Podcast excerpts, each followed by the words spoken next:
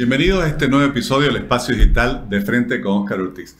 Conversaremos sobre economía naranja, específicamente sobre las potencialidades de la mujer boliviana en la economía naranja y para ello tenemos en este episodio a Gabriela Molina Monasterio, quien es economista, experta en literatura, eh, pero sobre todo se ha dedicado a trabajar el tema de la economía naranja y ha publicado aquí en Ideas y Debate número 14 un ensayo justamente con este título. Quienes deseen leerlo está disponible en la página de público.bo y también en la página de la Fundación Democracia y Prosperidad.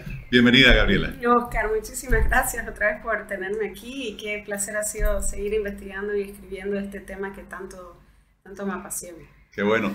Bueno, ¿cuáles son los principales planteamientos del ensayo que has ah, publicado? Bueno, ah, primero arranco un poquito explicando, como hablamos la, última vez, de qué se trata, los campos que tiene. Em, la economía naranja está definida un poco diversamente por diferentes entidades que vamos a ir descubriendo en el ensayo. El BID sale con una definición, de ahí la UNESCO, del Banco Mundial, entonces vemos que es algo que tiene vida y va cambiando y se ha ido añadiendo ciertos campos. Eh, partes después, eh, parto después de esas definiciones o de, charlar un poco esos conceptos, de que también tiene campos y desafíos. Eh, irónicamente, uno de esos desafíos es que, que, la dificulta muchas veces es que la cultura y la relación entre la cultura y la economía es muy amplia y a veces desconocida. Todavía no, no la medimos, entonces eso también, irónicamente, es un desafío para ella, el no tener esta definición y esta medición, digamos, ¿no? de datos. Y de ahí hablamos un poco de cómo está la economía naranja en Latinoamérica, y específicamente en Bolivia, y la potencialidad que tiene la mujer boliviana, que es crucial. O sea, en Bolivia la economía naranja tiene cara y es de mujer. Entonces, eh, así, así dicen todas las investigadoras, todos los datos que, que salieron a la luz, es que sin duda la mujer tiene un rol principal en la economía naranja y, bueno, yo lo confirmo en carnaval. Qué bueno. en carnaval sale a flote toda la participación de tantas mujeres, ¿no? Bueno, acaba de pasar el carnaval. ¿Cómo has visto la economía naranja en el carnaval? Eh, bueno, es un gran ejemplo. Ustedes saben que cuando hablamos de economía naranja tiene mucho que ver, está entrelazado entre justo la, economía y la cultura, como venía charlando. Y em, bueno, acá yo creo que a veces uno no, se da cuenta cómo puede ser este un gran ejemplo, pero es un súper ejemplo de economía naranja porque están, están las danzas, está la música, este, desde que alguien te compone un taquirari, donde hay una banda, una tamborita, donde gente que te está bordando un traje, ¿no? La gente que, la gastronomía que se impacta un montón, porque obviamente son tres, cuatro días que la gente está afuera de su casa comiendo, ¿no? Tomando y comiendo de todo tipo, eh, eh, niños consumiendo todo tipo de, desde espumas hasta jugos, hasta, ¿no? Entonces hay una activación la economía bárbara, ¿no? Es, increíble cómo mueve el carnaval y cómo más allá de que si vos participes o no, entendás que es necesaria. O sea, que esto, este tipo de festividades, eh, eh, sobre todo culturales, tradicionales, igual, incluso hasta, hasta fiestas religiosas, activan la economía y son importantes. Bueno, y más allá de la diversión, la, economía naranja es economía, ¿no? Exacto. Yo creo que eso es lo importante, o sea, genera oportunidades reales.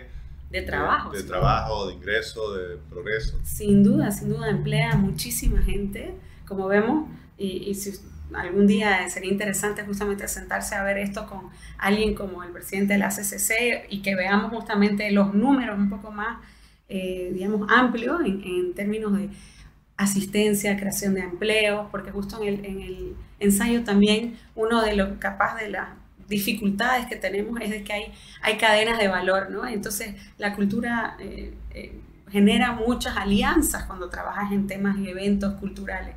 Entonces también hay una industria paralela auxiliar, por ejemplo, pensamos en gente que te monta una tarima, sonidistas, luces, todo eso, si bien no son los principal foco de tu evento, están involucrados en tu evento, ¿no? Todas las tarimas necesitan a estas personas que le está generando trabajo. Entonces, es una cadena muy, muy amplia eh, de, empleo, desde este ejemplo hasta, como dejo de los trajes, ¿no? La tela, la confección, el bordado, el diseñador, o sea, hay muchísimo, en los mercados, yo fui a, hacerme arreglar una bata, por ejemplo, y todos los mercados estaban saturados de trabajo con gente cortando eh, y bordando. Entonces, eh, yo creo que como no hay datos, otra vez, un, tema interesante siempre va a ser el, tratar de acumular eh, datos acerca de cuánto genera. Y uno puede hacer la matemática sencilla de, de yo a quién di trabajo este carnaval, con, yo sencillamente, ¿no? Participando. ¿Cuánto gasté? ¿Cuánto activé? ¿Cuánto? Hubo un intercambio, ¿no? Entonces ahí te das cuenta que el impacto es grande. Ahora, supongo que no solo quienes participan directamente en la celebración del carnaval, sino también ese feriado largo, por así decir, genera mucho viaje interno, que también puede desarrollar oportunidades de economía naranja. Sin duda, bueno, hay mucha gente que se va a los pueblos, he visto gente en Samaipata, en Concepción, ¿no? En muchos lugares donde se van también a disfrutar de otro tipo de carnaval, ¿no? Eh, de carnavales que tienen tradiciones también y la gente, bueno, vuelve a esas tradiciones, como, como tenemos el carnavalito en Porongo este fin de semana y la comparsa coronadora va y es normal, entonces mucha gente de Santa Cruz se va a Porongo, ¿no? Y igual eh, vemos a mucha gente disfrutando en hoteles. Yo he visto mucha gente que aprovecha y los hoteles muy bien, gran parte de la economía naranja, el turismo y la hotelería siendo un, pilar fuerte, tira unos paquetes ahí muy interesantes, entonces reactiva su, igual su, capaz una época no tan movida eh, y está full house porque la gente se va tres días con su familia a descansar, a pasarla lindo en las piscinas, bueno. Entonces, sí, hay una gran oportunidad para mover la economía en diferentes sectores, digamos, ¿no? En muchos países se podría decir que los feriados, los feriados largos o los puentes que llaman en otras partes son casi una estrategia de, promoción económica. En Bolivia eh, no lo tenemos concebido así, no, quizás no lo aprovechamos. ¿Cuál sería la trascendencia de, tener otra visión con relación a los feriados para que no solo sean vistos como días sin trabajar, sino como días de generación de economía? Pucha, sería increíblemente importante eso, ¿no? Especialmente cuando, por ejemplo, un, fin de semana cae aislado a, mitad de semana. El poder hacer esos puentes justamente habilita la posibilidad de poder irnos como familia a, un lugar, a, un, ¿no? a una ciudad, a un pueblo distinto y activar. Eh, yo creo que sería muy inteligente económicamente, de hecho, eh, si un feriado cae un jueves, considerar que el viernes también sea libre, ¿no? O un lunes o algo. Porque realmente yo también que he vivido fuera y donde se aprovecha, siempre hay un plan para esos largos días y esos puentes, ¿no? Eh, tres días ya da para irse a, otra vez, a un pueblo vecino, entonces, o al campo, y activás, ¿no? Movés mucho de... Y estas personas viven de esto, ¿no? Entonces, realmente le, le, lograrías un, un gran impacto económico, sin duda. Sería una excelente estrategia. Mencionabas que la economía naranja tiene rostro de mujer. Por un lado, ¿cuáles son las principales oportunidades, potencialidades, pero también cuáles son las dificultades? Sí, bueno, justamente viendo de que los últimos datos que se han hecho, encuestas, censo, si bien tienen varios años ya, eh, estamos esperando este, este, este censo con mucha, ¿no? desde muchos ángulos por nada más, porque este, el censo eh, que se generó en Cochabamba en el estudio que comparto, eh, fue el, el, año 2022, o sea que es un poco reciente, eh, pero en la, solamente en la ciudad de Cochabamba. Pero ya da, un, da un, ¿no? un buen, una, una, buena seña de lo que parece ser en el país. Y, y claro, las, em, los emprendimientos en su gran, gran, gran cantidad, mayoría, son liderados por mujeres en Bolivia. Eh, el empleo es muy alto. ¿no? En, Latinoamérica el promedio es 51%, 52%, en Bolivia es más del 60%. Entonces, somos una fuerza laboral significante, mayoritaria, y en temas ya de pymes, sin duda, eh, la mayoría de las pymes están lideradas por mujeres. Y los startups también, hay mucho, la gran mayoría de los startups, según estos censos y estas encuestas, son lideradas por, por, por mujeres que, eh, bueno, después del COVID eh, y la pandemia, aún más porque se quedaron muchas de ellas sin trabajo formal y han recurrido a este tipo de autoempleo y a crear cosas, ¿no? Em, ahora, los desafíos son muchos también. Em, yo creo que tiene mucho que ver con el acceso a, a, la educación y a la tecnología y a cómo entendemos la innovación, porque em, para poder realmente vivir y crear algo disruptivo y escalable, necesitamos ir formando mejor nuestras ideas, eh, tener ecosistemas donde nos podamos apoyar. Creo que hay una gran necesidad de acceso de conocimiento también y de contactos para las mujeres. Y sin duda el financiamiento. No podemos dejar de hablar de que sin fondos es muy difícil escalar, es muy difícil obviamente mejorar tu, eh, tus procesos muchas veces. Eh, así que hay muchos desafíos, eh, pero vemos que también hay muchas ganas y mucho talento. Eso, eso alienta y, y creo que desde, desde todo el sector público, privado, ya vemos que cada vez se nota o hay un poquito más atención, pero necesitamos aún más, ¿no? más fondos.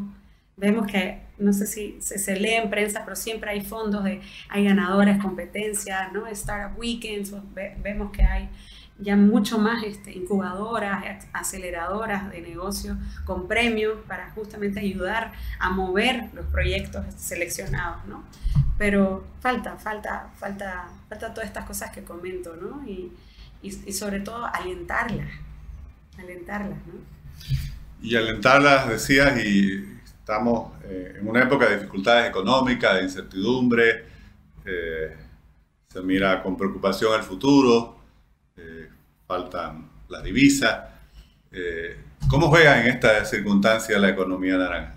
Bueno, y justamente porque es tan importante este nuevo concepto que, que, vemos que ha evolucionado, al comienzo era muy eh, veíamos que era muy danza, ballet, arte, ¿no? las más tradicionales, arquitectura, diseño, pero se han ido incorporando justamente videojuegos, software. Y es tan importante ese sector porque eh, requiere muy, muy poco capital, es más. ¿no? Entonces, mientras más ideas sean acerca de conocimiento, eh, más podemos alentar a las personas a usar ese conocimiento para justamente pensar de una manera más innovadora, disruptiva, que no requiera tanto, tanto dinero y tantas barreras para entrar, porque hemos visto que, durante el COVID y durante el confinamiento lo que más consumíamos era, era, era arte, era ¿no? lo que nos salvó y el impacto a nuestro bienestar, bienestar venía de la cultura. Y ello, al ser una, también una, una cadena que no requiere de recursos naturales, que eso es muy clave en los tiempos que estamos viviendo ahora, eh, ¿no? Otra vez, eh, no, no, necesitamos sacarlos de la tierra, no se van a acabar también. Su cadena de suministro es otra. Eh, pudo adaptarse y moverse mucho más rápido y no, y no, no ahora fue menos disruptiva, que no, no, no, tuvo tantos percances como otras cadenas de suministros, ¿no? Y eso es súper importante. Vimos cómo eh, empezábamos a consumir streaming sin parar, el desarrollo de apps, bueno, entonces en estos tiempos de crisis, la gente es más innovadora, usa más su conocimiento. Y este tipo de, economía es mejor porque tiene menos barreras, necesita menos activos o dinero para entrar. Gabriela, ¿y cuáles son las principales conclusiones de, tu artículo?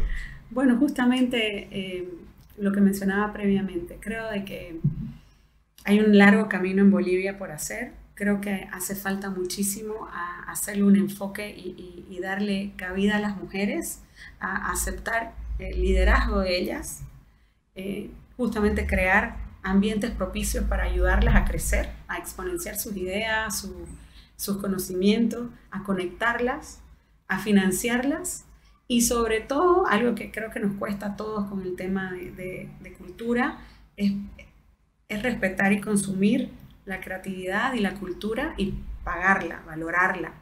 Eh, ¿no? Así no estar pidiendo siempre que esto sea gratuito o que te rebajen, eh, porque esto es un trabajo. Eh, entonces hay que respetar mucho también todo lo que sea la propiedad intelectual de alguien. ¿no? Creo que eso es un desafío enorme en Bolivia.